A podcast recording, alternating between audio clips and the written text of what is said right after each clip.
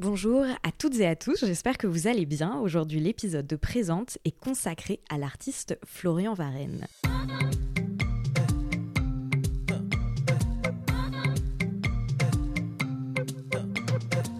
Présente est un podcast dans lequel je souhaite porter au jour ce qui vient en amont puis en aval de l'art contemporain.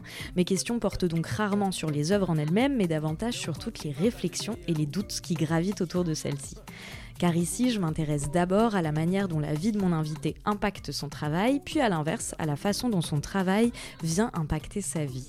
Dans Présente, j'essaye de mener les conversations comme j'ai l'habitude de le faire en tant que critique d'art dans les ateliers d'artistes ou à la terrasse des cafés, sauf qu'ici nous sommes enregistrés et vous avez la possibilité de tout écouter j'ai rencontré le travail de Florian Varenne lors du Salon de Montrouge de 2019. Si j'ai voulu lui consacrer un épisode de présente, c'est parce qu'il euh, se saisit de concepts qui sont légion aujourd'hui dans de nombreuses productions euh, émergentes. Il y a le care, la science-fiction, certains parlent parfois même de transhumanisme. Aussi, son travail s'ancre dans une temporalité qui, elle, est elle aussi euh, largement convoquée aujourd'hui, à savoir le Moyen Âge. Je voulais donc qu'on revienne sur toutes ces notions et qu'on décortique ensemble ses recherches et les œuvres qui les matérialisent. C'est pourquoi je suis ravie de pouvoir échanger avec lui dans ce nouvel épisode de Présente. Bonjour Florian. Bonjour Camille. Ça va? Ça va très bien et toi? Très très bien. Alors du coup, ton travail naît de la rencontre des antinomies. Dans un texte qu'elle a consacré à ton travail, Ingrid Luquegade explique que dans ta production et dans tes recherches, la séduction naît de la violence, la guérison de la guerre et le remède du poison. Pourquoi as-tu décidé d'emprunter cette méthodologie? On attaque direct là. Allez, dans le dur direct. Euh, mon travail déjà, il est, euh, il est comme tu l'as expliqué, euh, stratifié de plusieurs concepts qui peuvent être parfois très lourds ou au contraire des choses beaucoup plus légères. Et comme tu l'as dit, qui sont aussi empreints d'une d'un certain ère du temps.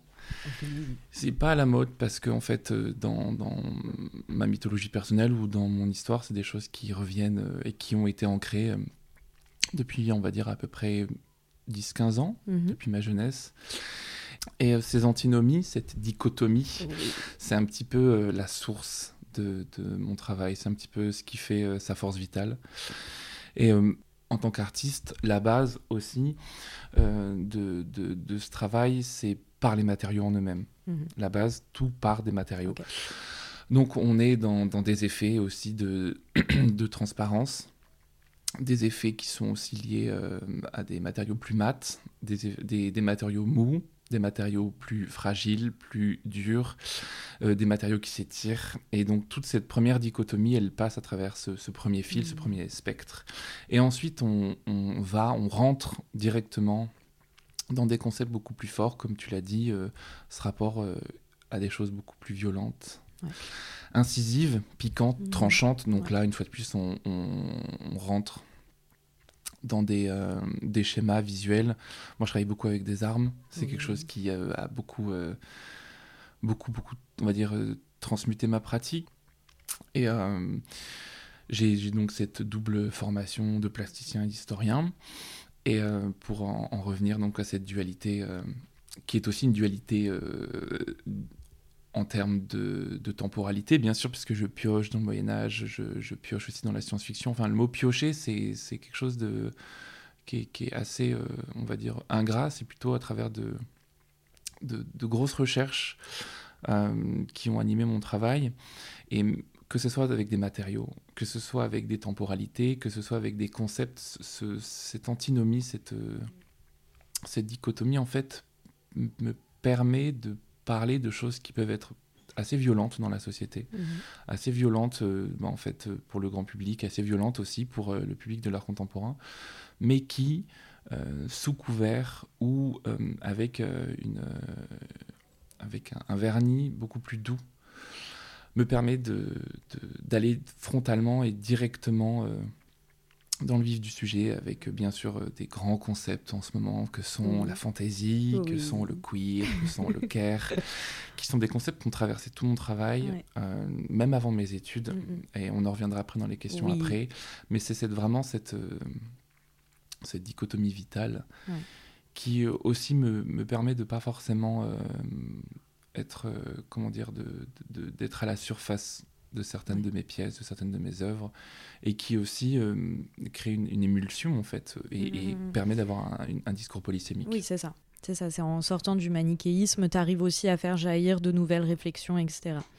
Et euh, d'ailleurs, en parlant de dichotomie et de d'antinomie, en soi, c'est exactement le, je ne vais pas dire le rôle, mais ce que subit presque cette figure dont on va parler maintenant. C'est une figure qui t'accompagne depuis des années. Tu lui as même consacré un mémoire. Il s'agit de Jeanne d'Arc.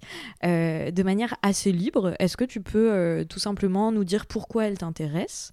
Je crois que tu t'as confié euh, juste avant que tu voulais pas parler de Jeanne d'Arc, donc tu peux aussi l'expulser assez rapidement et nous dire aussi pourquoi tu avais la flemme de parler de Jeanne d'Arc encore. J'ai pas la flemme du tout. Euh, ça va, ça me rassure. Euh, pourquoi Jeanne d'Arc? Euh, ben, Comme je l'ai expliqué, moi j'ai un parcours un peu atypique. Mmh. la fantaisie, c'est un petit peu aussi ce qui, ce qui, ce qui a rythmé mon enfance. Donc les jeux vidéo, énormément, que ce soit Diablo, que ce soit les Elder Scrolls, mhm. que ce soit euh, les jeux de science-fiction comme Halo, euh, mais aussi euh, le, le, jeu Fable. Enfin, c'est ce prisme des, jeux vidéo qui, est, qui est entré directement enfin, le, dans ma vie avec la fantaisie, le Moyen Âge. Ensuite, ça a été le, tout ce qui est cinéma. Donc là, Le Seigneur des Anneaux, quand j'avais 11 ans, la découverte fracassante d'un univers que je ne connaissais pas, puisque le Moyen Âge, j'avais aucune idée de ce que c'était. Donc moi j'ai découvert le Moyen Âge, comme beaucoup de ma génération dans les années 90, par le prisme de la fantaisie, par le prisme de la littérature, des jeux vidéo et du cinéma. Et en plus après il y a eu les jeux de rôle, bah il y a eu euh, les jeux de rôle grandeur nature, donc là ça a été la folie, j'étais vraiment j'étais costumé et tout un tas de, d'attirails sur moi euh, assez, assez dingue. Et euh, ça, ça, ça, m'a vraiment poursuivi jusqu'à mes, ouais, jusqu'à mes 18-20 ans. Euh, et j'ai commencé mes études d'art. Mhm. Et là, j'ai été, euh, on va dire, un petit peu euh, happé par ce qu'on appelle maintenant le Gothic Revival, ou toute cette idéologie du médiévalisme. Donc, qu'est-ce que c'est que le médiévalisme? C'est un, un, rapport au temps qui est contracté et qui nous permet aujourd'hui de parler de l'époque médiévale, mais d'une manière beaucoup plus synthétique ou fantasmée et euh, ce de manière différente, c'est-à-dire artistique, politique, sociologique, à travers des objets, des artefacts, mhm. ou euh, toute autre production culturelle et, euh, et, artistique. Et petit à petit, donc dans mon travail artistique, j'ai pas pu trop faire ce que je voulais ou dire ce que je voulais euh, aux beaux-arts parce qu'en fait, il y a un certain canon à respecter, il y a certaines choses. Moi, j'ai toujours été sculpteur, hein. donc euh, j'ai toujours travaillé du corps, sur mhm. le corps, et les attirails euh, et les équipements médiévaux m'ont toujours intéressé. Donc jusque-là, tout s'est très bien passé. Et quatre ans après l'obtention de mon diplôme, je me suis dit, en fait, il me manque quelque chose. J'ai de la nourriture encore à aller chercher, j'ai encore des choses à manger. Et là, je, tout simplement, j'ai contacté Paradis et je me suis dit, euh, bah, en fait, j'ai envie de faire un, master en histoire médiévale. Et euh, je suis tombé sur. Euh, enfin, je suis tombé, je suis pas du tout tombé, hein, c'est de la recherche, on regarde les étudiants, on regarde tous les, les, les, directeurs de, de recherche pour la direction du mémoire. Et je suis tombé sur Franck Collard, qui était l'un des, des spécialistes de Jeanne d'Arc et des poisons. Et moi, je trouvais ça absolument incroyable. J'ai fait quelqu'un qui, qui, qui, traite de plusieurs, euh, on va dire, thématiques qui sont proches de mm. mon travail. Je me dis, ah, intéressant. Je lui envoie un mail. Euh, je lui dis, ben voilà, je veux travailler sur le médiévalisme, mais je veux aussi travailler sur l'apparat. Et je veux travailler sur cette notion queer ou sur le genre. Et il m'a dit, bah, il n'y a pas, pas beaucoup de choix. Hein. il m'a dit, parce qu'il m'a dit quand même, la chevalerie, c'est quelque chose qui a été aisément traité depuis les années 90 euh, tout ce qui est l'homoérotisme dans la chevalerie, tout ce qui est euh, euh, aussi les rapports courtois, l'amour courtois, la torture courtoise aussi, toutes ces choses-là. Et je me suis dit, bon. Et je lui dis, mais je veux travailler sur le médiévalisme, sur les, les oripeaux, en fait, sur les restes que de cette époque à, nous alléguer de manière transformée. Et il m'a dit, j'ai peut-être un sujet pour vous. Mm-hmm. Et il m'a dit, vous pensez quoi de Jeanne d'Arc? Te là, bah. Euh, Il y a Le Pen qui hurle son prénom, c'est tout de suite l'image qu'on en a souvent. Ah oui, bien sûr. D'ailleurs, je voulais, euh, appeler mon mémoire Jeanne au secours. Donc, euh, j'étais là, on va se réapproprier carrément ce genre de bah, choses. Hein. Clairement. Moi, j'étais là, c'est bon, faut y aller, on y va à fond. Mais il m'a dit non. Mais il m'a dit le médiévalisme, très bien, la para, ok, elle, elle est tout pile euh, dans, dans, ce qu'il faut dans votre recherche, et le genre, bah, c'est quelqu'un qui trouble, en fait, qui fluidifie le genre, et qui surtout transgresse son rôle social et son rôle genré, en quelque sorte, si on peut dire ça comme ça, parce que là, je contracte. Hein. Je synthétise énormément, et euh, je me suis dit, ok, c'est parti. Et là, en fait, je me suis aperçu, mais euh, la folie, Jeanne d'Arc, c'est une star c'est la resta en fait du Moyen Âge. Alors en plus la France l'a choisie comme patronne. Ils auraient pu choisir mille saintes, mille autres femmes. Ils ont choisi la seule femme qui transgresse toutes les règles du Moyen Âge, toutes. Ça me donne des frissons. et euh, je me suis aussi aperçu que Jeanne d'Arc, c'est une histoire compliquée, une histoire courte. Et euh, en plus, elle a été, euh, elle a été bien sûr brûlée et trois par trois, trois reprises. Mm. Et euh, ils ont voulu qu'il n'y ait aucun risque pour que sa mémoire soit oubliée. Bon, ben, malheureusement, c'est tout le contraire qui s'est passé. Et en plus, euh, avec son histoire euh, vraiment lourde, compliquée, son histoire, on, parle souvent d'elle comme une combattante, alors qu'en fait, c'est une porte-étendard. C'est quelqu'un qui, qui, qui, a cette capacité en fait d'entraîner les gens et qui avait des missions aussi, qui s'est donné des missions et qui a changé, transformé son apparence et qui a aussi su transgresser en fait son genre je dis c'est son genre Puisqu'au Moyen Âge, euh, il y a des rapports sociaux qui sont très forts, des rapports de classe qui sont mm. très forts et qui indiquent une position. Et aussi des rapports de genre. Et pour nous, par exemple, dans nos sociétés au XXIe siècle, euh, une, euh, une femme, on va dire, dirigeante aura, aura la, à même avoir qu'une femme qui travaille, par exemple, qui est ouvrière, ou une autre femme de la société. Alors qu'au Moyen Âge, pas du tout. Mm, mm. Une femme dirigeante ou une femme, par exemple, noble, aura beaucoup plus à voir avec un homme noble que une femme, on va dire, du peuple. Et tous ces rapports sociaux catégoriques sont à prendre euh, avec des pincettes et à recontextualiser au Moyen Âge. C'est pour ça que Jeanne d'Arc, j'ai trouvé incroyable. Et je me suis dit, waouh, il se passe quelque chose. Et en plus, il y avait un angle mort il y avait un point aveugle qu'il fallait absolument euh, s'en saisir, c'est-à-dire que moi j'ai fait une recherche sur le, son apparence et comment euh, son apparence indique aussi sa position et surtout comment son apparence est représentée au 19e mmh. siècle, à partir du 19e siècle.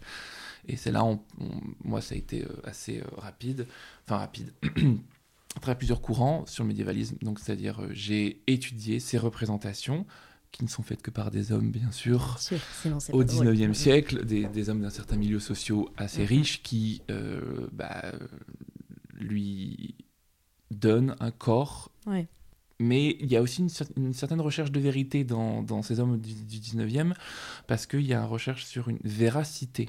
Certains la dépeignent euh, comme elle est vraiment connue dans les chroniques, c'est-à-dire petite, brune, assez forte. Mm et euh, forte de sportive dans ces mhm. cas-là, forte. Hein. Et d'autres l'ont complètement idéalisé. Bon, une jeune d'arc d'un mètre 90, les cheveux longs, blonds, exactement, des boobs à travers l'armure, etc. Mm, mm, et donc mm. c'est toutes ces constructions que j'ai analysées. Donc euh, je suis parti des romantiques pour aller jusqu'au symboliste en travaillant aussi sur les le courant pré-raphaélite, qui est un courant qui de nos jours est euh, et, on, on, essaie de redistribuer les cartes sur ce courant qui, qui, n'est fait que d'hommes, mais qui mm. a dépeint les femmes. Mm. Enfin, les femmes, ou plutôt la femme, puisqu'en fait, c'est quasiment le même visage tout le temps. Clairement. Mm, c'est que des rousses, c'est sublime. Mais Jeanne d'Arc sort du lot, parce qu'elle a été beaucoup travaillée par les princes pré-raphaélistes. Et j'ai trouvé plus de 350 tableaux sur Jeanne d'Arc. C'est l'une des figures euh, féminines les plus, représentées, les plus peintes euh, dans, dans l'histoire occidentale. Et euh, j'ai essayé ensuite d'étirer de, de, cette représentation visuelle parce que les peintures c'est bien, mais maintenant je me suis intéressé aux jeux vidéo, je me suis intéressé aux mangas, aux animés, et en fait c'est une resta en Amérique et au Japon. Et il faut savoir que le hein. pouvoir qu'elle a, c'est une icône féministe et une icône en fait trans en, Amérique et au Japon, beaucoup aussi énormément en Angleterre. Le problème c'est qu'en France, elle s'est été, elle, elle s'est faite accaparer par un courant politique et euh, qui a été, euh, on va dire, euh, très mise en avant, sauf qu'au 19e il y avait cette tension entre euh, les, on va dire, pour, de manière synthétique la droite et la gauche. La gauche qui la Mhm. récupère parce que c'est une fille du peuple. Oui, ça. si Mhm. euh, on, on sait maintenant avec du recul que son père était plutôt euh, un, notable, donc Ouais. pas de problème d'argent, pas de problème. de- Elle n'était pas bergère non plus.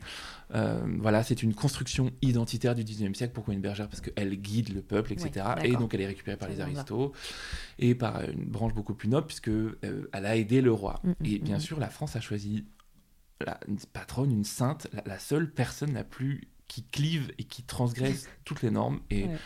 tout ce rapport euh, au Moyen Âge, euh, en fait, euh, il est- il s'est condensé dans mon travail et par la suite avec la fantaisie. Ouais. Et donc là, ça a pris un- un- une force dans mon travail et, et je me suis intéressé aux normes, à la vie des médiévaux.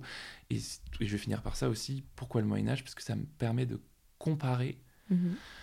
Le, notre société actuelle avec une autre de manière recontextualisée en faisant des passerelles, des ponts et en voyant s'il ben, y a des disruptions Ouais. dans, dans, dans notre société ou s'il y a au contraire des continuités. Très bien.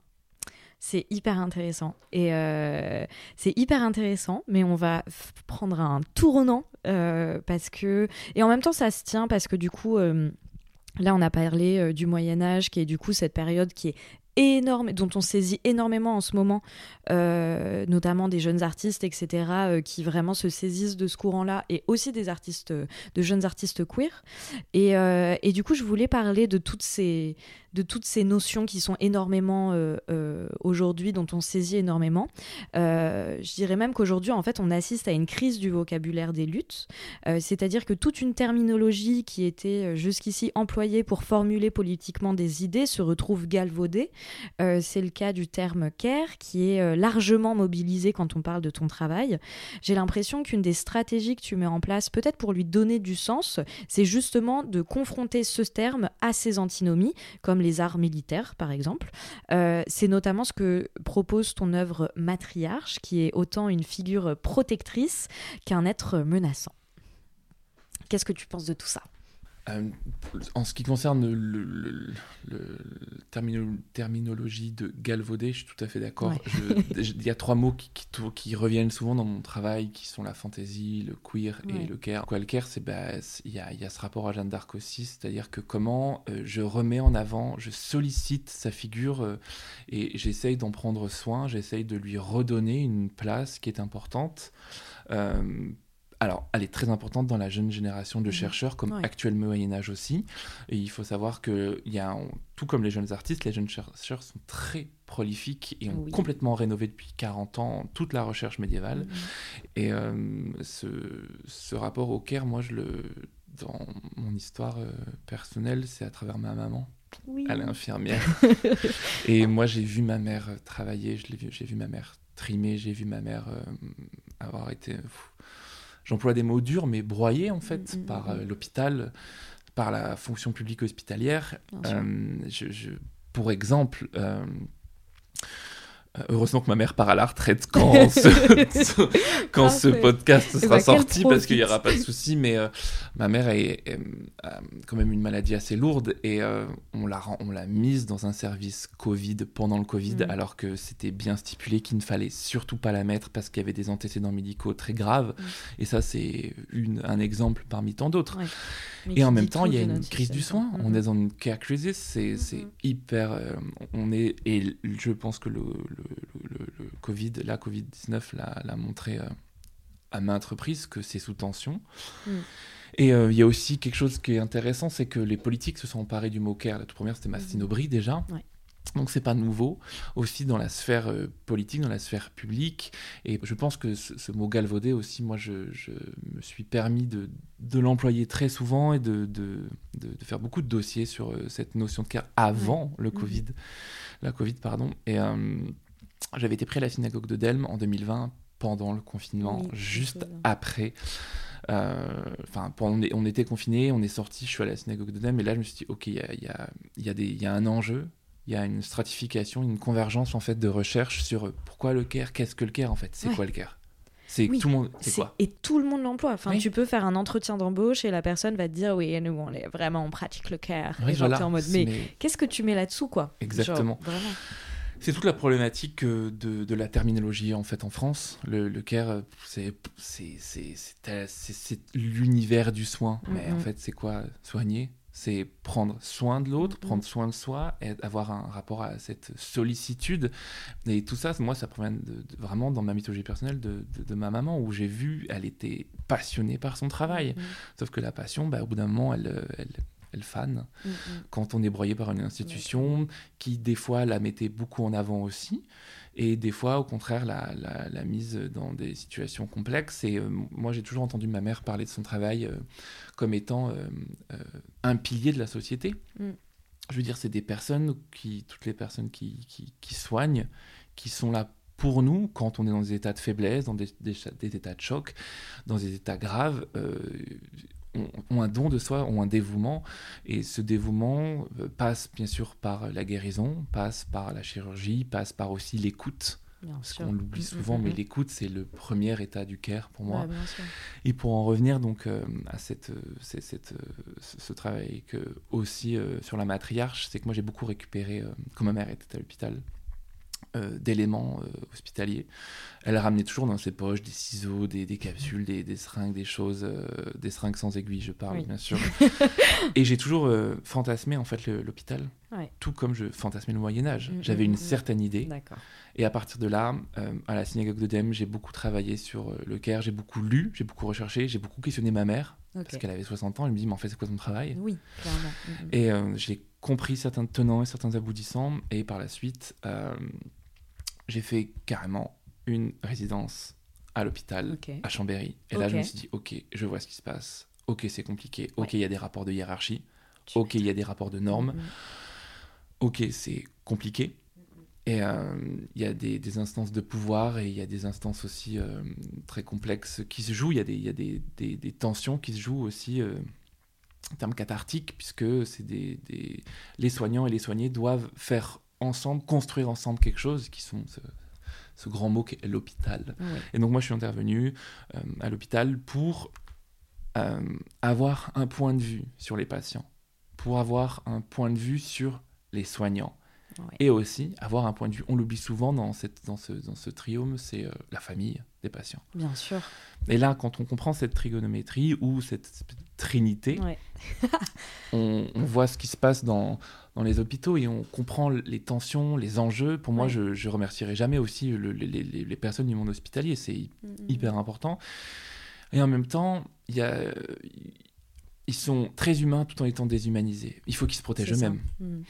Et la matriarche, elle est arrivée dans un contexte euh, euh, où je me suis beaucoup, en 2020, beaucoup questionné sur, OK, euh, comment travailler, pour moi, comment travailler le care Il y a une notion qui revient beaucoup, c'est la protection qui va de, de mise avec l'attaque ou la surveillance. hein. bien sûr, on est toujours dans cette dualité. euh, comment parler de protection Enfin, cette idée, je parle de Benoît, l'ami de la chapelle, le directeur de la synagogue de Dem, parle de mon travail comme d'une médaille. D'une médaille pour moi parce que ça a deux faces. Ouais. Ça a une face visible et une face invisible. Et euh, c'est plusieurs mondes en fait qui se contractent et la matriarche, c'est ça. C'est-à-dire que c'est une sculpture qui est faite en PVC, transparent, qui, que, que j'ai transformé et que j'ai utilisé euh, à travers des pièces d'armure du 15e siècle. Donc c'est des pièces d'armure que j'ai reprises et que j'ai retravaillées, redécoupées, puis par la suite rivetées, et qui donnent une, une forme qui est, euh, que j'ai genrée, la matriarche, Ouais. et puis j'en ai fait plusieurs, euh, de, de manière beaucoup plus féminine et une certaine féminité euh,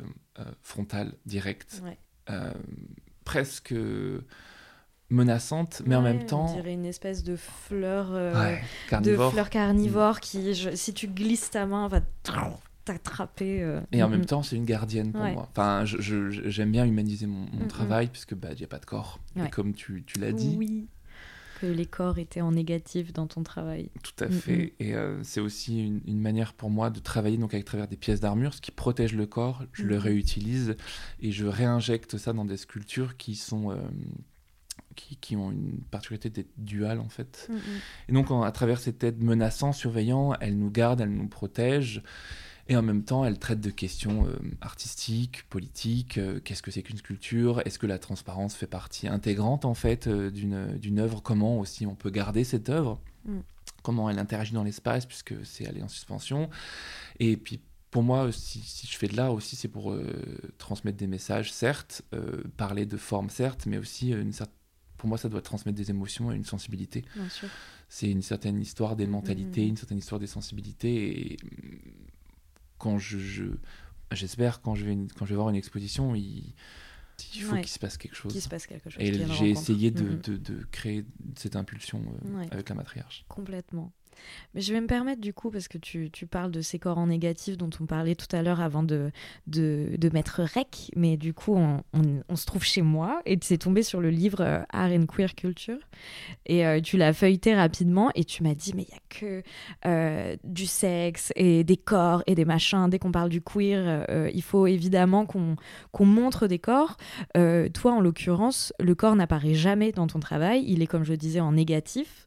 Est-ce que tu veux qu'on creuse un peu là-dessus Parce que je trouvais ça hyper intéressant comme, euh, enfin voilà, comme, euh, comme remarque que tu as faite. Euh, bah, ça part juste d'un constat que moi je suis ancien danseur. j'ai fait de la danse de mes 16-18 jusqu'à mes 25-26, donc j'ai beaucoup, beaucoup utilisé mon corps, je l'ai beaucoup subi. Ouais. Euh, en plus, euh, ben voilà, j'avais des problèmes de dos, scoliose, syphose, mhm. donc je, j'ai bien trimé avec mon corps. Et euh, je me, je je ça a été un engagement total. Et quand j'ai fait de l'art, de plus en plus, quand, je, quand j'ai fait mes études, mais plus du tout maintenant, j'ai beaucoup travaillé avec le vêtement. Mhm. Le vêtement, c'était le prémisse hein, des armures, des armes, des appareillages, des éléments de parade aussi, qui parlent du corps mais qui ne le montrent jamais. Et c'est toute cette moi, cette force aussi, c'est comment on peut parler de ce qui nous entoure aujourd'hui, constamment, partout dans toutes les images, les représentations, les recherches, le corps, le corps, le corps. Même dans l'architecture. L'architecture, c'est quoi? C'est du corps, en fait, qui doit être habité. Comment faire habiter? Ouais, comment habiter. Euh? Et euh, je me suis dit, ok, euh, mais ça s'est fait de manière intuitive. Mm. J'ai jamais voulu travailler le corps, et en plus, quand je le travaille, c'est la catastrophe. J'ai essayé plusieurs fois, j'étais là, oh là là, ça va pas du tout. Enfin, Ouais, non, c'est ça, ça marche pas et c'est trop frontal, c'est direct. Et euh, je me suis dit, ok, on va prendre un chemin de traverse, on va le travailler par cette mhm. négativité, par aussi cette, cette, cette, cette apesanteur. Mm. Et ça me permet d'avoir du recul et ça me permet de dégenrer. Ça me permet de déclasser, ça, ça me permet aussi de, de, de On parle plus d'enfance, on parle plus de personnes âgées. Ça me, permet, ça me permet de parler du corps en lui-même, mais aussi de ce qu'il compose, c'est-à-dire sa biologie, c'est-à-dire son anatomie. Mm. J'utilise aussi beaucoup euh, d'armes dans mon travail qui sont des extensions. J'utilise euh, euh, des éléments de protection. Qui, alors l'armure, qui, qui, qui, pour moi était très liée bien sûr à la chevalerie masculine, mais que je recompose complètement différemment. Et des éléments de parade aussi. Le, un élément qui traverse beaucoup mon, toutes mes recherches et mes investigations, c'est les emblèmes et les étendards parce que ce sont les seuls euh, symboles symboliques. Donc, euh, c'est les seuls objets qui nous permettent, euh, à travers une métaphore, à travers une forme, de comprendre tout un univers. Et j'essaye, en fait, avec le peu que j'ai, de, de questionner, d'apporter des réponses, d'être. Alors, ça se voit pas, même si il y a une violence vitale dans mon travail, mais j'essaie toujours d'amener un, un regard doux euh, quelque chose de qui, qui, même si je suis direct et frontal, mon travail, j'essaie toujours qu'il ne le soit pas. Et par rapport à la transparence aussi. S'il n'y a pas de corps, ça passe par le médium du verre, du PVC transparent, par euh, des médiums aussi, euh, par les odeurs, beaucoup. Oui, il y a beaucoup de fleurs aussi dans ton travail. Fleurs séchées, beaucoup. Ce qui se rapporte au Moyen-Âge aussi, hein, avec Hildegard von Bingen, qui, a été, très, qui, a beaucoup transcendé toutes mes recherches. Mm. C'est hyper intéressant.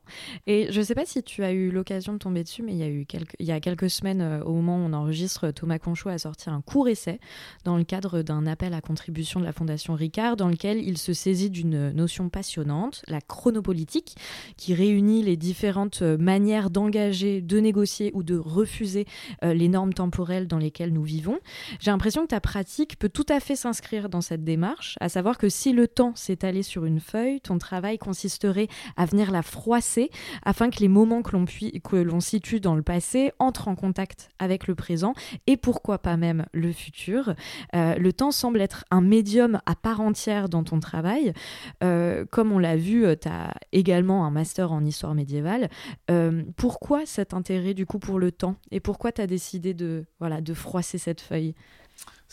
Très très belle métaphore, je trouve. Que assez, euh, euh, parce que pour moi, le temps, c'est un médium comme un autre. Mm. C'est euh, alors quand je dis un médium, c'est-à-dire c'est un matériau qui est malléable, qui est, alors le problème de sa malléabilité, Mhm. c'est qu'on peut, on peut faire dire ce qu'on veut, comme on veut. Et alors justement, moi j'essaye avec mes recherches, avec euh, toujours le, le- cet rapport à la référence, à la lecture, de ne pas fantasmer Mm. ce rapport au temps, ce rapport aux temporalités, ce rapport aussi euh, à cet ailleurs en quelque sorte. Et euh, il y a ce- ce- cette feuille froissée, euh, c'est vraiment euh, ce, ce concept de chronopolitique. Mm, mm. C'est un concept qui, qui existe, euh, qui existait déjà au- avec le Moyen Âge et avec les futurs science-fictionnels, c'est-à-dire euh, qu'est-ce que c'est que la, la- tout simplement le, le rapport à la temporalité Mm, mm, mm. et à l'historicisation du temps. Je- Jacques Le Goff en parlait beaucoup, qu'en fait les périodes en fait sont elles-mêmes délimitées par nous. Et en fait, par les personnes qui contrôlent le présent, qui contrôlent le présent, contrôlent le passé, bien sûr, ou lui fait dire en fait ce qu'on en a envie. Ce qui était largement possible jusqu'au 19e siècle, maintenant un peu moins. Mais euh, c'est quelque chose dans lequel je viens piocher, euh, que je viens interroger, que je viens reprendre, euh, beaucoup avec ce rapport de marge. Moi, je, dans mon travail, je- je- je- je- j'emploie souvent l'histoire des marges. Il y a la grande histoire, les grandes histoires, ou les grands futurs aussi, parce que là, on fait la projection aussi, bien sûr, de qu'est-ce que c'est que le futur, comment c'est historicisé, est-ce qu'on Mhm. parle euh, du, du- aussi euh, du présentisme ou de l'éternalisme, qui sont deux concepts euh, histo- en, en histoire. Est-ce que ben, le présent est tout le temps présent? Et donc, euh, ce rapport à la mémoire, en fait, il est égal, il est direct, ou alors euh, l'éternalisme, est-ce que les ruines du passé seront toujours les ruines du Mhm. futur? Et petit à petit, j'ai commencé à piocher vraiment dans le Moyen Âge. De manière synthétique, là on en parle vraiment, mais euh, c'est beaucoup, moi, c'est ce rapport au corps, euh, comment on soignait au Mm. Moyen Âge, à travers donc justement euh, les instances qui, sont, qui se rentrent en, confrontation, c'est-à-dire la religion, qui soigne d'une certaine manière un regard sur le corps, un regard sur la guérison, et en même temps les guérisseurs, les guérisseuses, en même temps les médecins, les barbiers, qui avaient un, ra- un rapport anatomique direct au corps et un des savoirs cachés que la religion a beaucoup a voulu cacher énormément, qui s'est complètement euh, inversé avec les siècles. euh, parce que euh, aussi le Moyen Âge c'est quelque chose qui est rempli de, de stéréotypes qui sont maintenant Ah, complètement complètement. infondés depuis 50 ans. La rénovation Mhm. des études médiévales, les gens se lavent, les gens ne font pas la guerre tout le temps. Enfin, c'est pas. Game of Thrones, même si c'est une belle vision, ce n'est absolument pas le cas. Et euh, aussi, euh, ce, ce- ce froissage, ça me permet de, de- d'imaginer des futurs spéculatifs. Ça, c'est un terme que Ingrid Lukegad a employé dans mon travail. Euh, de pouvoir me projeter dans le futur euh, et de pouvoir imaginer comment ces corps peuvent être réparés, nos corps. Et bien sûr, quand on parle de corps, on parle d'inégalité, de, Bien sûr. de diversité, de, de mentalités différentes, euh, d'handicap, de validité, de rapport, Mm, mm. rapport de classe, rapport de, de j'aime pas ce mot, de rapport de race aussi, Mm, mm, mais non, euh, parce que on- mm, mm. et aussi comment on soigne. Mm. Et euh, comment on soigne, de quelle manière on soigne. Et le futur me. Enfin, quand je dis le futur avec un grand F, hein, ça me Ouais. permet de. C'est une projection. Ouais. De toute façon, que ce soit passé au futur, on est dans des projections. Oui, de toute manière, tu parlais On- d'ailleurs et je trouve Oui. ce, ce terme parfait. Enfin, c'est vraiment ça. Oui, c'est Mm, ça. mm, mm. Bah, c'est c'est vraiment un ailleurs. C'est-à-dire qu'on a quoi? On a des ruines, on a des. de- de- de- beaucoup, beaucoup, beaucoup d'archives, beaucoup d'objets. Mais euh, on essaye, euh, autant que faire se peut, de reconstruire un passé qui, euh, bon, maintenant, est de plus en plus présent, tout en, se projet, tout en se projetant dans un futur qui nous permet de, de- de contracter certains mots MAUX ou Mhm. MOTS de notre présent. Et cette feuille froissée, cette historicité en fait qu'on essaye de, de découper, de recomposer, je pense que c'est la base de ma pratique. Et c'est vrai que tu le soulèves, mais euh, c'est pour moi le temps, j'ai jamais fait gaffe. euh. Ah ouais? Non, je, je- Ah, c'est drôle. c'était toujours cette. En fait, c'est très. Une fois de plus, c'est polarisé. Polarisé. Une fois de plus, Mm, on est dans mm, une mm. dichotomie, Ouais, tu vois, le futur, mais ce rapport euh, euh, vraiment euh, au corps sans jamais le montrer, aux soins sans jamais utiliser de médicaments, de, Mm, de- mm, mm, j'ai un rapport à la pharmacopée aussi très fort. J'ai beaucoup, beaucoup d'odeurs aussi. Je me suis Ouais. beaucoup intéressé euh, à la phytothérapie, à l'aromathérapie, comment on soigne aussi de, de, de manière indirecte aux sciences dures aussi. Voilà, euh, la chirurgie, moi, c'est quelque chose qui m'intéresse beaucoup. Les, une de mes pièces euh, s'appelle Hildegarde Ouais. parce que j'étais là. euh, Bon, c'est bien beau, tous ces robots qui ont des noms de mecs, là, en plus des noms d'artistes, tu vois, le robot Da Vinci à plusieurs bras, j'étais là, j'ai envie aussi d'apporter un, un regard, euh, un pas de côté. Mm, en créant toute une installation qui sont des civières matelassées euh, sur lesquelles en fait j'ai appliqué le nom d'Hildegarde parce que pour moi bon déjà c'est quelqu'un d'hyper important euh, dans déjà de par le fait que ce soit une religieuse mais pas que c'était aussi une musicienne c'était aussi une, une guérisseuse c'était une polymathe c'était une Ouais. génie universelle et euh, c'est un- pour moi Hildegard c'est un peu le pendant de Léonard de Vinci Ouais. Oh, c'est chic. Ça me va. J'ai trop hâte d'avoir la réponse à cette question que je vais te poser parce que vraiment là, je, je, je pressens rien du tout. Donc il y a une œuvre, j'ai l'impression d'avoir été enquêtrice, vraiment. Il y a une œuvre qui date de 2016 et qui est présentée dans des textes plus an- anciens comme matricielle pour ta pratique. Et le mot revient plusieurs fois en plus. Euh, cette œuvre s'appelle Eva Insula. Euh, je n'ai pas réussi à trouver de photos d'elle. Elle n'apparaît pas non plus dans ton portfolio. Est-ce que tu veux nous en parler et nous dire pourquoi tu as a priori du coup choisi d'éteindre cette œuvre? Elle n'est pas éteinte Ouais. elle a été recomposée. Alors, euh, aujourd'hui, en fait, euh, Eva Insula, c'est devenu Arca Insula. Mhm. C'est un foulard. Et en fait, c'est cette photo que j'ai fait imprimer sur des foulards. Euh, ça a été, on peut dire, euh, la toute première, euh, toute première œuvre qui traite du corps et comment on soigne le corps. Alors, Eva Insula, euh, ça vient d'une de mes amies qui s'appelle Eve Mhm. et qui est diabétique. Et moi, j'ai toujours vu ce, ce- auparavant, donc il y a, il y a 8 ans, j'ai toujours vu ce, ce piquer en fait. Mm. Et c'est très ritualisé. Et en fait, elle est obligée de se piquer, donc de s'injecter euh, L'insuline. de l'insuline, Mhm. donc d'avoir un rapport à la douleur pour se garder en vie. Et ça aussi, c'est une antinomie. Ah, bah. Et ça, c'est un Mhm. bouclier, c'est une protection, tout en même temps, c'est une attaque. Mhm. Et je l'ai toujours vu donc à plusieurs fois par jour pendant son de glycémie. Et en fait, euh, elle, elle gardait ces, ces petits bouchons, ces aiguilles qui, qui, qui étaient euh, avec quelques gouttes encore d'insuline. Et donc, j'ai essayé de comprendre cette maladie, cette maladie auto-immune, qui est, que- qui est touchée par une bonne partie de la population quand même. Mhm. Et euh, je me suis dit, ok, euh, j'essaie de comprendre, euh, c'est quoi le diabète, euh, diabètes, bien sûr en latin, ça veut dire qui, qui, que, l'eau qui coule, qui, qui, trans, Mhm. qui, qui transperce le corps. Et j'étais là, ok, ça devient intéressant, parce que moi, il y a toujours un- une recherche dans mon travail philologique, euh, Mhm, tous les mhm. mots ont un sens, et tous les mots, en fait, proviennent de, de, de, on va dire, une terminologie particulière. Et donc, Eva Insula, c'était une photo. Euh, j'ai récupéré euh, de, de- en plus ça s'appelle Eve quoi je trouve ça génial vois, clairement. là. C'est- c'est- ça pouvait pas Ça s'appeler devait être ton avis. mais quoi. oui non mais Eve quoi première femme j'étais là ok super elle speak incroyable euh, avec de l'insuline Ouais. et elle a récupéré pendant un an tous les bouchons Mhm. je lui ai pas demandé elle m'a dit tiens euh, elle elle savait que, que, que ça m'intéressait beaucoup en 2014 et euh, je me suis dit ok super en plus c'était hyper bien designé, l'objet Mhm. est incroyable. Je, je trouve les objets euh, médicaux, mais d'un design, euh, d'une forme, d'une, c'est, presque doux alors que c'est Mhm. acéré quand même. Clairement. Et puis c'est, faut pas l'oublier, mais c'est des objets qui déchiquettent des corps, qui, qui les transpercent, qui, qui Mhm. les ouvrent. On, on est obligé de passer par ce, pour guérir, on est obligé, on est presque, c'est quasi systématique, passer par un état de, de, de, bah, de violence en fait. Et même quand on soigne un cancer, on le bombarde d'anticorps, on attaque en fait, on, on, on est face à un, un- c'est là aussi l'art militaire, on est face à un vocabulaire militaire très fort. Et donc elle, elle se piquait, pardon, et euh, elle m'a tout donné.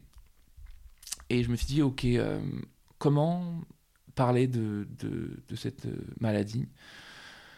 Comment lui donner un sens Euh, Comment aussi, euh, ce qui était assez dingue, euh, représenter sans tomber dans un pathos monstrueux, je trouve. Ben, je les ai agglomérés ensemble avec de la colle chaude. Donc au début, j'ai récupéré les capuchons, je les ai fait fondre. J'étais alors là, c'est trop compliqué, mais je, il y a certaines, j'aime quand c'est intrinsèque, Ouais. comme le matériau, il, il- en fait, il crée du sens. Donc j'ai cherché la composition de, de- tout simplement de ce plastique, je l'ai récupéré, je l'ai fait fondre et j'ai gardé donc la moitié des, des petites bouchons d'insuline avec des aiguilles, l'autre moitié je l'ai fait fondre, que j'ai aggloméré et ça a donné un petit bouclier. Oh. Et vu que c'était le, le bouchon en fait était concave, Mhm. le, au lieu que ce soit un, un bouclier droit, c'était Ouais. un- un- un- le bouclier est devenu Mhm, concave. mhm. Et je l'ai pris en photo, donc il y avait ce rapport au relief. C'est-à-dire que même quand j'essaye de faire de la, de la 2D, si le relief... Ça ne marche pas. Non, la sculpture est toujours ouais. présente. Et là, je me suis dit, ok, on a une, cette photo, euh, Eva Insula, donc bah, voilà, insuline, Eve, tout simplement. Ouais. Il se passe quelque chose. Mais je me suis dit, une photo, bon, c'est bien, mais euh, c'est pas assez. assez loin de ta pratique jusqu'ici. Oui. Et euh, j'étais là, ok, euh, qu'est-ce qui, comment on pourrait en fait se parer d'une maladie ou mm-hmm. comment on pourrait se parer métaphoriquement d'une maladie qui, qui, qui, nous protège? Et là, je me suis dit, bah, parure, parure, bah, ok, foulard. Et là, ça a été direct. J'ai fait imprimer le, cette photo sur un foulard. Et ça a été pour moi une première euh, pièce euh, matricielle. Mm, mm. Ce rapport euh, justement aux soins, ce rapport à la sollicitude, le fait aussi que je peux transgresser ces matériaux, puisqu'en fait ce matériau normalement elle doit le redonner. je ne peux pas l'utiliser, c'est des matériaux spécifiques. bien sûr, mais je savais pas du tout. Ce matériau elle doit surtout pas me le donner, quoi. C'est c'est régi par des lois. Elle doit le redonner mm. dans, dans, certaines pharmacies, puisque c'est des déchets médicaux. Bah, oui, oui, Et moi j'étais là, non, non, donne, c'est bien, c'est de là, hop, ça va prendre un autre statut. Donc euh, après, moi, c'est cette photo, je l'ai toujours. Euh, puis cet objet, je l'ai toujours.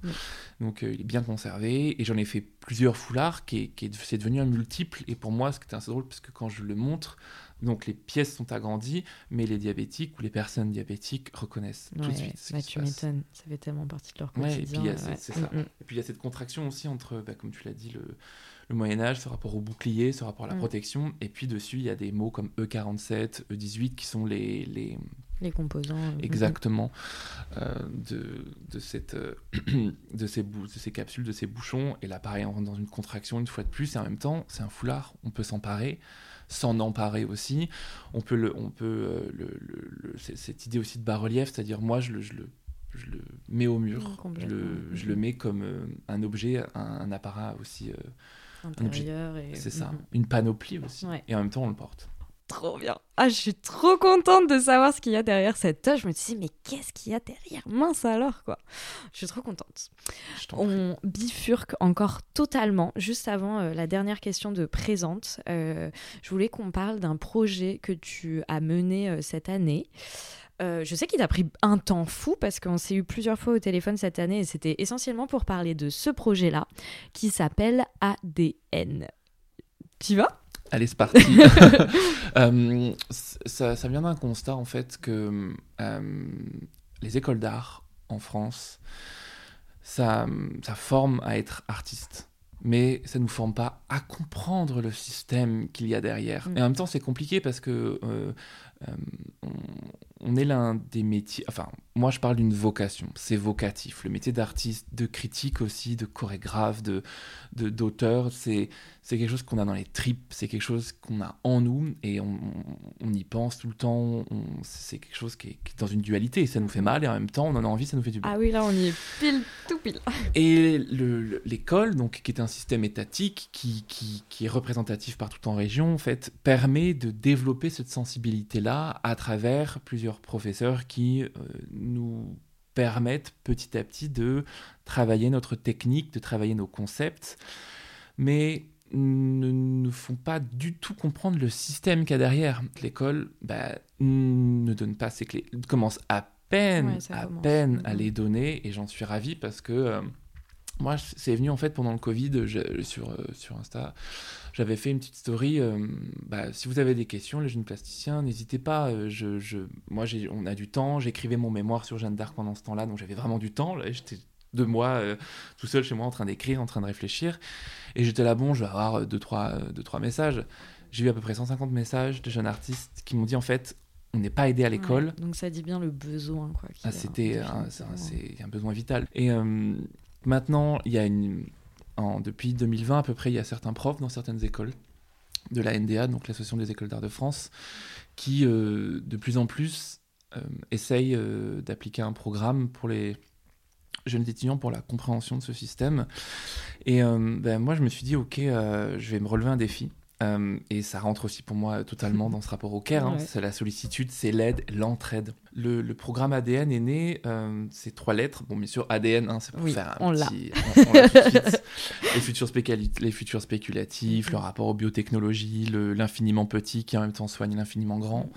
Et euh, qui j'ai transformé ces trois lettres en autonomie, autonomie, développement, innovation.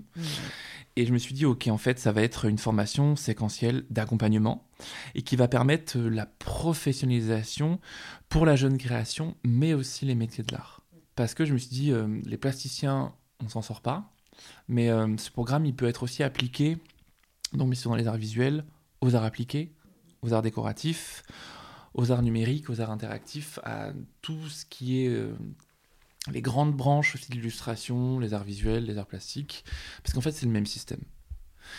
Et euh, à travers donc une, plusieurs trois formules que j'ai décidé de mettre en place, euh, j'indique en fait 10 séquences, je peux donner 10 séquences de mon programme qui sont donc euh, de tête la compréhension, l'écosystème de l'art et de la création, comment on présente son travail et ses recherches artistiques, comment on met en valeur sa documentation visuelle et textuelle, c'est-à-dire le portfolio et le CV.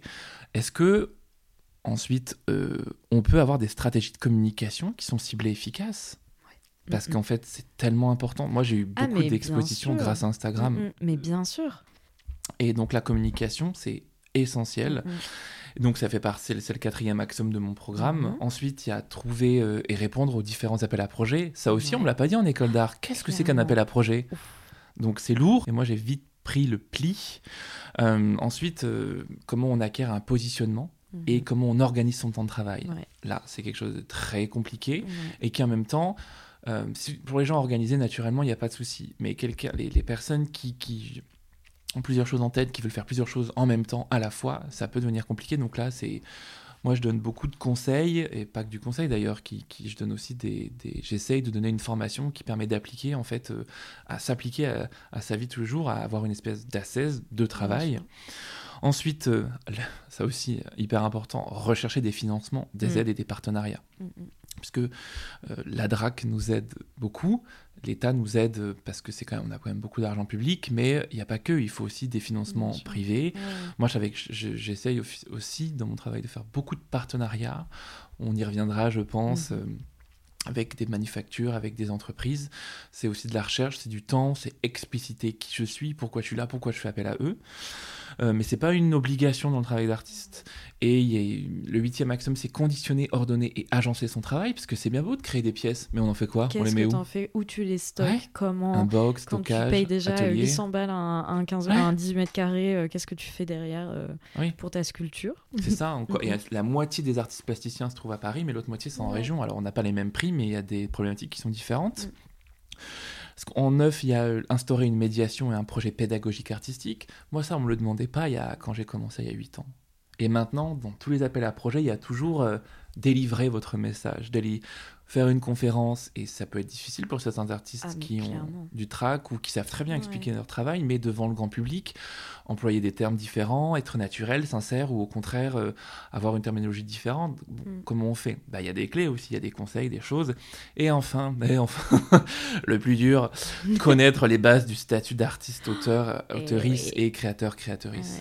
Moi, ça m'a mis euh, un an à écrire ce programme j'ai essayé de trouver tous les angles morts, tous les, les, les, vraiment les pas de côté, puisque c'est quelque chose que j'ai vécu, que j'ai subi aussi, mm. employons ce gros mot, subi. Bah oui, oui, quand tu quand as l'impression d'être à côté de la plaque et que tu comprends rien et qu'en plus, enfin, ça t'impacte concrètement. Donc, euh, Et ça a été le, le ce, programme, donc il en existe d'autres, euh, à des prix différents, à des, des, associations aussi qui font ça, mais euh, moi, c'est après, c'est mon point de vue donc euh, de, que j'essaye d'amener. Euh, c'est des recherches organisées qui sont ponctuées. C'est vraiment aussi euh, ce programme, donc cette, cette formation, c'est des questions, de l'échange. Il y a beaucoup, beaucoup d'apports de connaissances que j'essaie de donner. Le, statut aussi, c'est complexe, mais dès qu'on a compris les rouages, ça roule. Et les appels à projets, c'est pareil, c'est la même chose. Non, mais c'est vraiment des choses à acquérir en fait. Et une fois qu'elles sont acquises, c'est bon. Enfin, et du coup, et en plus, on, on, commence à construire tout un, tout un stress autour de ça parce que ça nous semble tellement loin. C'est un vocabulaire qui est tellement loin de nous, qui est. C'est un vocabulaire entrepreneurial, d'État et euh, des charges à payer, des choses. Mais en fait, il faut, faut vraiment. Euh, il faut s'y coller. Oui, mais il faut déconstruire. c'est pas. Euh, ça. fait très peur. C'est normal. Ça fait peur pour un, un, ou une jeune adulte de de, de, de, de, se prendre ça en pleine face juste après l'école d'art, mais on y va tout doucement, pas à pas, step by step. C'est chacun prend son temps comme il peut, comme il veut, ou comme il veut, ou comme il peut. Et euh, cette euh, formation, petit à petit, je la donne. Et euh, je, dans des écoles d'art en, one by one aussi. Et j'espère que ce programme va juste apporter une pierre à l'édifice en donnant des conseils et en, aussi en désacralisant le métier d'artiste. Mm, mm. Tout ça nous amène à la dernière euh, question de présente, la fameuse sur euh, le statut d'artiste justement. Euh, du coup, je te la pose. Est-ce que tu réussis à vivre de ton travail d'artiste et comment surtout tu réussis à vivre? À moitié. Oui. je, je, dégage un chiffre d'affaires qui me permet de, de, de vivre, survivre. Mhm. assez difficile, mais euh, j'ai déjà ma pratique. Moi, j'ai pas d'atelier, donc j'ai pas à payer d'atelier. J'ai une pratique dite en résidence, c'est-à-dire que j'essaye euh, de faire à peu près euh, entre 4 et 6 mois de résidence par ah an. Oui, j'essaye de entre une à trois résidences par an. C'est épuisant parce que je change de région, parce que je vois d'autres instances, je travaille avec d'autres centres d'art, mais en même temps c'est hyper stimulant parce que je rencontre d'autres personnes. Mon travail il prend des actes différents. Et c'est comme ça que, que, je me paye. C'est avec euh, des droits de démonstration, des bourses de production, des bourses de, de résidence. Mhm. Et ça me permet aussi de, de, travailler aussi avec d'autres entreprises. Moi aussi, c'est très important. J'ai un travail qui est très léché. J'essaie d'avoir un travail qui est très léché, qui est, qui est vraiment compact, qui est, j'aime pas le mot designé, mais qui est très, on va dire, fini. Oui, c'est ça. Et, c'est, et en plus, ça va complètement à rebours d'une certaine esthétique euh, aujourd'hui euh, très contemporaine, euh, qui va être une esthétique de la débrouille, etc. Et toi, tu vas vraiment à l'encontre de ça. Enfin, ah, c'est impressionnant. Complètement.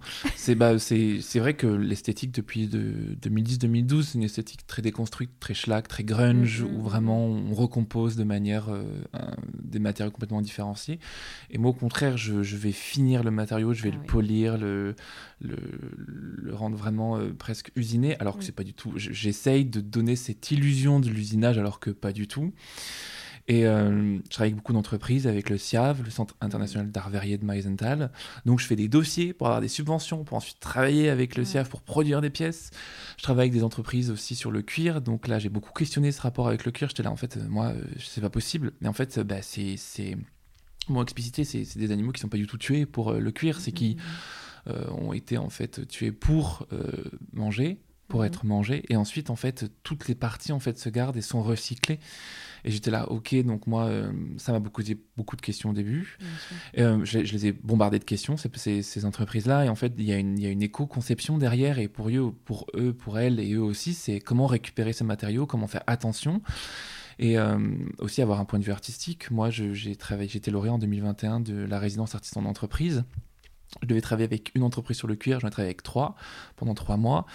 Euh, j'ai travaillé d'une manière différente d'aborder l'art, puisque c'est aussi euh, de l'artisanat, mais aussi de l'art, et euh, d'avoir un point de vue différent, d'y apporter aussi un savoir-faire différent, parce qu'ils ont leur propre savoir-faire, et moi je suis hyper intéressé par tous ces savoir-faire ancestraux, que je viens contrecarrer aussi, ou, mettre en, en, inclinaison avec des technologies beaucoup plus biomédicales, beaucoup plus, on va dire, contemporaines.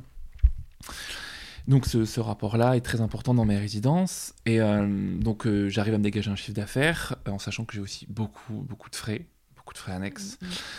Et à côté, moi aussi, je, donne beaucoup de conférences. J'ai mon programme aussi que je commence à donner, donc qui est aussi une source de, de, revenus, mais qui est moindre parce que je ne vais pas sécher les jeunes artistes, en fait. le but, c'est de les aider autant que faire se peut. Et je voudrais qu'elles s'en sortent le plus rapidement possible avec des clés, en fait, en main directement. Après, j'ai d'autres boulots à côté, mais qui sont, qui sont généralement liés à l'art, à la recherche. Mais le premier conseil que je donne, c'est euh, être artiste, c'est une vocation. Mhm. C'est un métier qui est pluridisciplinaire, mais en fait, il faut aussi savoir s'aérer la tête. Il faut savoir aussi avoir un boulot alimentaire euh, qui nous permet le soir de ne pas avoir de ne pas y penser, mais qui permet d'avoir une stabilité financière. Donc moi, euh, j'en ai, eu très peu, parce que j'ai essayé de faire beaucoup de dossiers, beaucoup de résidences, d'être hyper, hyper comment dire, euh, de, me nourrir euh, vraiment euh, très fortement. Et c'était pas de la débrouille dans, ma vie privée. J'ai essayé vraiment, parce que je suis très organisé, le, fric c'est hyper stressant, il hein, faut, faut, pas se leurrer. Hein. Ah mais clairement, hein. c'est vraiment un truc, un plasticien, chercheur, chercheuse, mmh. c'est c'est quelque chose, c'est le nerf de la guerre. Hein. C'est, je veux dire, payer son loyer, avoir à bouffer. Et quand, alors, les peintres, c'est acheter aussi ses toiles, la peinture, mais les sculpteurs, enfin, c'est incroyable, ça coûte Mhm. hyper cher. Mais c'est ça. Ça coûte cher de, de A à Z. Ouais. C'est-à-dire que ça coûte cher les matériaux, le Mhm. stockage, comme tu disais, etc. Et puis, c'est plus difficile à acheter aussi. Donc, euh, il Faut y a acheter tout les- ça, quoi. Il faut acheter les matériaux. Et puis moi, c'est pour ça que je fais beaucoup de mécénat de compétences. J'essaie de voir des entreprises et de leur dire, OK, euh, donc vous avez droit, enfin, c'est une possibilité légale de faire des mécénats de compétences. Il y a 66% qui sont défalqués par les impôts. Vous pouvez aider les jeunes artistes. Moi, il y, a la- il y, a, il y a cette carte aussi. ben voilà, je suis jeune artiste, j'ai fait mes études d'art en France. Vous êtes une entreprise française. Est-ce qu'on peut faire. enfin, c'est simple, c'est du contact. C'est de la relation. Il faut pas avoir peur d'aller toquer. De... On se prend des vents. hein. Moi, je m'en prends plein. hein. Mais c'est normal. Moi, je pars du principe, je dis tout le temps ça au sein de Jeunes Critiques d'Art et ailleurs, je dis toujours, tu as déjà le nom, donc va chercher le oui. C'est beau. bah non, mais c'est vrai. ça. Mais en vrai, enfin, si tu demandes pas, tu es sûr que tu auras rien. Donc si tu demandes, au moins tu te crées la possibilité d'avoir potentiellement la possibilité de euh, d'acquérir ce que tu veux acquérir. Et il y a quelque chose qui fait la différence beaucoup, c'est la passion. C'est Mm. quand on est passionné par son travail, quand on arrive à délivrer un message. Mm, mm. Il y a, parce qu'il y a certaines, de plus en plus d'entreprises en fait qui font aussi appel aux artistes, qui sont euh, écologiquement, qui essayent d'avoir un bilan ou une empreinte carbone très faible, qui essayent de se poser des bonnes questions, puisqu'en fait la jeune génération, notre jeune génération, est en plein de, de plusieurs euh, raisonnements, de plusieurs euh, euh, d'émulsions très fortes sur euh, nos rapports sociaux, catégoriques, écologiques. Et hum, c'est aussi des choses qui traversent en fait pas que le monde de l'art, mais le monde des entreprises. Et euh, moi, je suis pas pour. euh, j'ai aussi un travail. Attention, quand je suis en résidence, je travaille tout seul. J'ai aussi mon Mhm. travail de. de... Oui, on le sent. De toute manière, ton travail de recherche, euh, t'es seul face à tes bouquins aussi. ah oui, oui, quoi. t'es- Mm, t'es- mm. t'es- oui. Et puis en résidence, de c'est épuisant. hein. et- T'es ouais, bah oui. t'es tout seul. Euh, généralement, tu peux être avec une autre personne, mais tu es dans un atelier pendant trois mois. Généralement, euh, il y a beaucoup de très grosses résidences. Ben, J'ai fait aussi Pollen, la Maison du métier du cuir, la MAGCP. Euh, tu es vraiment au milieu de rien. Ouais. Tu es face à toi-même et en même temps, tes doutes, tes certitudes. Et euh, comment travailler, comment pouvoir se dégager un revenu. Et puis ne pas se faire marcher sur les pieds. Ça, c'est hyper important. Moi, c'est le premier conseil aussi que je donne, travail alimentaire ou pas forcément travail, mais d'avoir une source de revenus différenciée. Mais aussi, euh, en fait, euh, bah, tu as un bac plus 5. Mm, mm. Euh, hyper important, c'est un master 2 européen avec les ETC, les crédits. Donc, euh, on, on- on a fait le- les mêmes études qu'une autre personne. Alors, on n'a pas un métier qui est visible, mais on a un métier qui est présent Mm. et présente. Oui. Oh Drop de mic. Incroyable. C'était magnifique. J'en ai des frissons. Là, tu vas être très fier. Je crois que c'était la meilleure conclusion de tout le podcast. T'es le... Je pense que tu seras le numéro 46. Je sais pas, on verra. Ah, ouais, mais, euh, mais magnifique. Ouh là là. Incroyable. Merci, Florian. Ouais, je t'en prie, c'est tellement, enfin, c'est tellement important de nos jours. euh, Mm, mm. Et puis on est. Je vais terminer aussi par ça. En disant le nombre d'artistes, de plasticiennes et de plasticiens, de chercheuses et de chercheurs a été multiplié par 10 en France. Par 10, Ah, c'est énorme. Le, c'est énorme. Énorme. Et il n'y a pas plus de place pour autant. Quoi. Bah non. Et il y a Mm. des écoles d'art qui ferment, faut en Mm, parler, il y a mm. des centres d'art qui ferment. Heureusement, il y en a d'autres qui ouvrent. C'est des politiques publiques qui sont différentes, mais il faut, euh, faut être engagé et en même temps, faut être aussi solitaire dans son travail et dans ses émotions, dans sa passion et comment on la délivre. C'est ça. Bon, bah merci beaucoup, Florian, d'avoir accepté mon invitation. J'étais hyper contente de, tra- de travailler. Oui, parce qu'on a bossé, mine de rien. Euh, de discuter avec toi. Comme d'habitude, je vous donne rendez-vous sur le compte Instagram de Présente. On parlait de communication, on y est. Euh, pour suivre du coup toutes les actualités du podcast. N'hésitez pas également à vous abonner au podcast depuis votre plateforme d'écoute. Et enfin, je remercie grandement David Walters pour le générique. Je vous dis à dans deux semaines, mais d'ici là, je vous embrasse. Merci beaucoup Camille de m'avoir invité et à bientôt. Des gros bisous.